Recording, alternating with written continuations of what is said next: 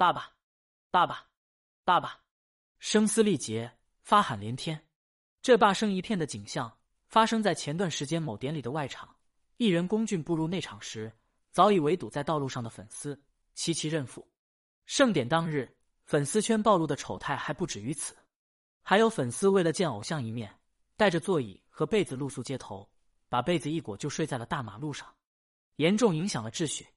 这种丧失理智的行为，在旁观者看来无可理喻，但在饭圈，这点牺牲根本不值一提。当年富土康三号流水线的张全蛋参加漫展。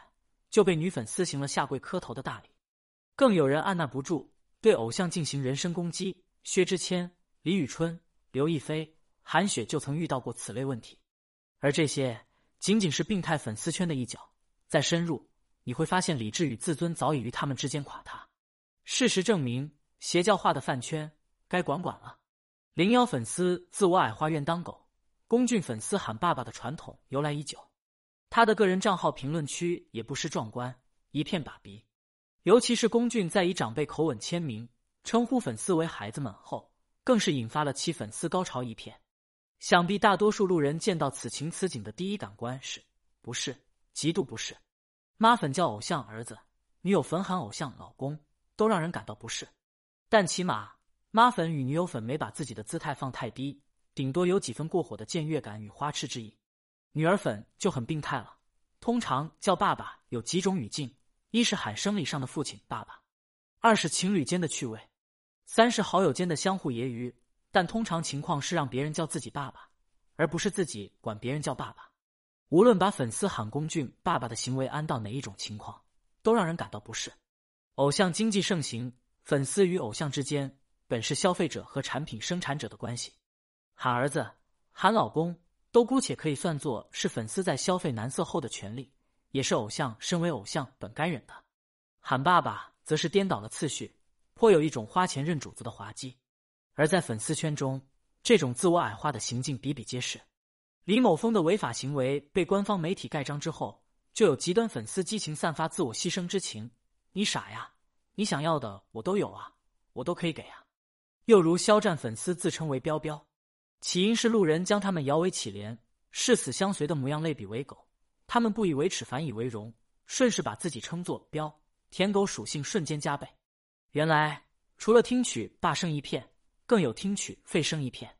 为了追星，他们可以牺牲掉自身的舒适，可以挂上棉被，马路牙子上将就睡，还可以专程应聘保安，当了一天就跑路，无所谓工资，只为近距离见粉丝一眼。再极端一些的粉丝。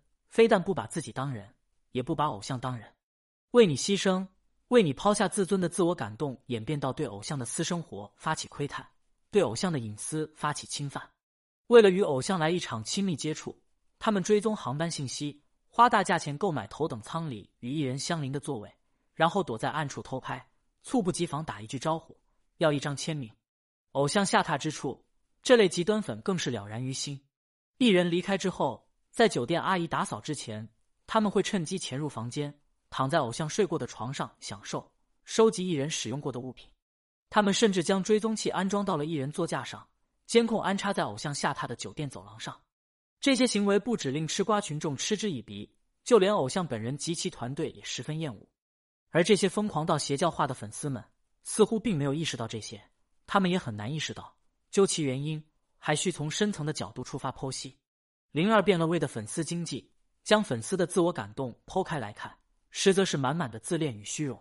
他们把自我投射到了偶像身上，潜意识以为偶像身披的荣耀就是自己的荣耀，而这些荣耀是经纪公司偶像浮夸做作的包装，是代言的等级、专辑的销量、数据的排名。为这些个荣耀，粉丝们可以没日没地的做数，自称为数据女工。具体而言，是偶像每发一条动态的转赞评数。代言产品的销量、专辑周边的销量、杂志的销量，无论是哪一条数据，只有一个准则：越多越好。粉丝圈集群体之力做数据，目的是为了让品牌方见识到粉丝的购买力，认定偶像的人气和价值，以扩大偶像的资源。追星本是为了自身的快乐，演变到后来，却成了夜以继日、无间断的控评、打榜，然后在油尽灯枯时，终于变成一颗绿油油的韭菜。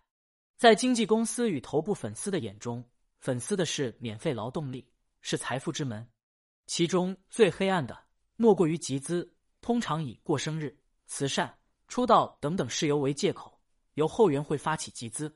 此前就有国内粉丝圈为韩国偶像朴智明集资定制飞机喷绘图案，一小时集得款项二百三十万。为了让《泰晤士报》《纽约时报》刊登偶像的生日海报，后援会更是支付了巨额广告费。而其中就有粉丝偷拿父母做化疗的救命钱，支持了自己的爱豆。早几年选秀节目还未被一网打尽的时候，卖奶打头曾是后援会吸收资金的名目。选秀节目通常与某牛奶饮品联名。将二维码印在瓶盖上，每个二维码都是独一无二，扫过后便能为偶像投一次票。为了送自家偶像出道，多家后援会成堆购买，将二维码扫完之后，又雇人成堆成堆的倒掉。此般无下限的浪费行为，也成了选秀节目被取缔的导火线。所以，每一个出道艺人的背后，都是高的令人咂舌的集资金额。以《创造营2021》为例，第一名出道的刘宇。集资数额高达两千四百三十三点六九万元，这是成功出道的。那些未出道的偶像粉丝集资买奶的钱都打了水漂，后援会卷钱跑路的事情更是时有发生。偶像 C 位出道，微风；偶像海报登上全国各城市 CBD 的大屏幕，微风。可这一个个微风的、值得吹嘘一阵的势力背后，是未成年为了借钱打头不惜与父母翻脸，是初中小孩为了应援爱豆每天只吃方便面。二零一七年，有早已因追星欠下债务的女孩，谎称自己可以拿到偶像见面会的名额，诈骗多名粉丝，数额高达十八万八千。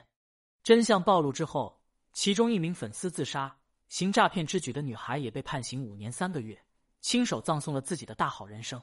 问粉丝何以如此疯狂？因为粉丝之间也有鄙视链，不花钱就会被鄙视。为了鼓动彼此花钱，粉丝圈里有一套破话术。别拿学生身份当挡箭牌，不花钱就是不是真正的粉丝。理性购买不是让你们只买一张，买一张就骄傲的不得了。人手一百零五张专辑很难吗？把买化妆品、衣服的钱拿来支持自己心爱的爱豆很难吗？可问题是，把父母给的或是自己辛苦赚来的钱一股脑塞进爱豆的口袋，又能得到些什么呢？对于粉丝圈集资乱象，官方曾有过不止一次的严厉整顿。叫停了选秀节目，取消了明星榜单。但就在二月份，时代少年团的成员马嘉祺过生日，还有后援会以“橘子”代替“集资”字眼，公然鼓动借贷以购买专辑，而目的仅仅是一个虚名，让自家偶像的专辑销量成为团队内第一。零三罔顾秩序，罔顾真相。如要问粉丝何以如此疯狂，粉丝多半会给出类似的答案：追星让我交到了朋友，追星。让我的人生有了些许方向感。不得不承认，追星对于许多粉丝而言，的确是空虚之时，甚至是无助之时的一个情绪出口。但普通观众实在难以对粉丝圈产生理解与共情，因为太多的粉丝追星追到最后，不仅阉割了自己的理智与自尊，更要对他人发起攻击。最早的时候，就有“加油好男儿”付辛博和井柏然的粉丝互撕，线下活动中。一方粉丝抄起高跟鞋殴击另一方粉丝的头部，致使对方头破血流。这在当时还属于偶发事件，而粉丝圈界由韩流发展至今，撕扯、互骂每时每刻都在发生。他们向对家发起咒骂，制作对方的遗照、丑照，言语也充满了污秽与咒骂，并非一句简单的人身攻击可以概括。粉丝不仅热衷于自我矮化，还执着于阉割普通网友的话语权。任何时间。任何地点，他们会赶到与偶像有关评论区内，以无聊且统一的话术进行控评。网友哪怕说一句不好，都会遭遇粉丝的围剿，轻则暴走哥哥，重则言语咒骂。在极端粉丝的心中，偶像永远至高无上。为了拥护偶像，可以罔顾事实真相，罔顾正邪之分。鹿晗的潮牌质量差，走线凌乱无比。测评博主购买后提出质疑，是消费者在正当不过的权利。反倒被粉丝一律打为黑子营销号。王一博在无名发布会上被问及对角色与影片的理解，一问三不知。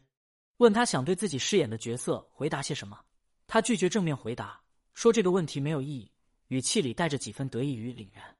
没想到台下的粉丝却一片附和，对，声音洪亮而此起彼伏。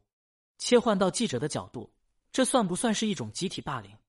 又如某位与二零三五有个约的法制咖前顶流，对于脱粉的粉丝，他现有的粉丝是这样评价的：叛徒就是叛徒，喜欢怎么会离开？类似的事情可不少见。每一位法制咖偶像，虽肉体早已被逐出圈外，但依旧阴魂不散，多的是忠诚粉丝。无论何时何地，粉丝不顾别人死活，只管表达自己的喜爱。为了追星，粉丝集体购买与偶像的同一航班。在飞机滑行时蜂拥至前舱，不仅给安保人员和乘务人员增添麻烦，还带来了巨大的安全隐患。二零一九年，十几名艺人到达虹桥机场，粉丝蜂拥而来，将现场挤得水泄不通，还致使电梯玻璃破碎，混乱一片。又如一架功勋战机上被写上了某爱豆的名字。而与这些邪教化粉丝们形成对比的是那些因为偶像做出积极正向事情的粉丝们。有一位来自广东的粉丝李汝佳，发觉到了王俊凯坚持追求梦想的态度，受此影响，他用每天进步、学习上的努力来证明自己对王俊凯的喜欢。二零一八年，这位女粉丝以六百五十二的高分考入北京大学，完成人生逆袭。一位男歌迷因为喜欢周杰伦，自学会了钢琴，在周杰伦香港站地表最强演唱会上，这位男粉丝正巧被周杰伦选中点歌。得知粉丝是因为自己自学成才后，周杰伦将其邀请到了舞台上。男粉丝也没出糗，在提升自己的同时，实现了与周杰伦零距离接触。真正的粉丝是会吸取偶像正能量的那一面后，迎来充实自己、提升自己、完成双赢，而不是叫对方爸爸，不是将自己的生命浪费在毫无营养的舆论战中，更不是花掉父母的救命钱给偶像投票。邪教化的追星到底何时能休？